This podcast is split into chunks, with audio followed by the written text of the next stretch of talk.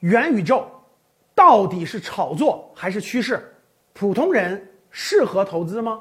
我们今天就聊一聊啊。第一，元宇宙到底是炒作还是趋势？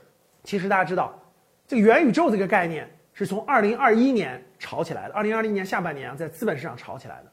那市场上可以说是沾点元宇宙的就上涨，对吧？很多这个这个公司稀奇古怪的就翻倍了啊，沾点边的就上涨。其实呢，这个元宇宙这个到底它是不是这个一个确定性的趋势呢？其实现在打问号啊。现在市场上炒作的呢，都是做游戏的公司啊，就是做这种游戏。还有一部分呢，涉及到一些大家知道 VR、AR 啊这种虚拟现实，类似于这方面的公司，哎，都沾了这个元宇宙的边儿。现在什么什么是元宇宙呢？没有标准的概念。现在元宇宙是个筐啊，什么都能往里装，啊，只要沾上边的，好像就涨。其实呢，我个人的判断啊，元宇宙目前完全是炒作。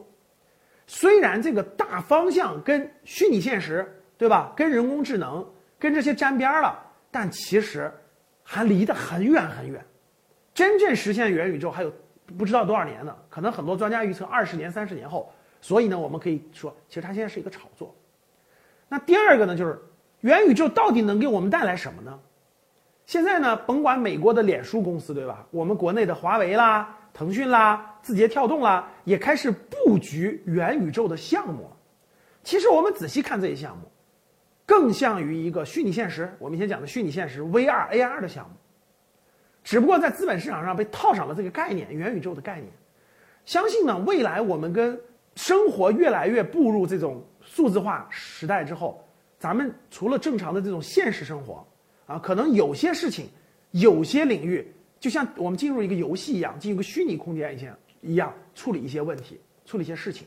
比如说，可能我们登录一个手机或登录电脑，我们进了一个虚拟的诊所，对吧？可以通过虚拟的一个医生去看病，去咨询一些问题，开药啊，或者说我们虚拟的去做一些这个游戏呀，对吧？打怪升级啊，啊，这些都属于元宇宙的范畴。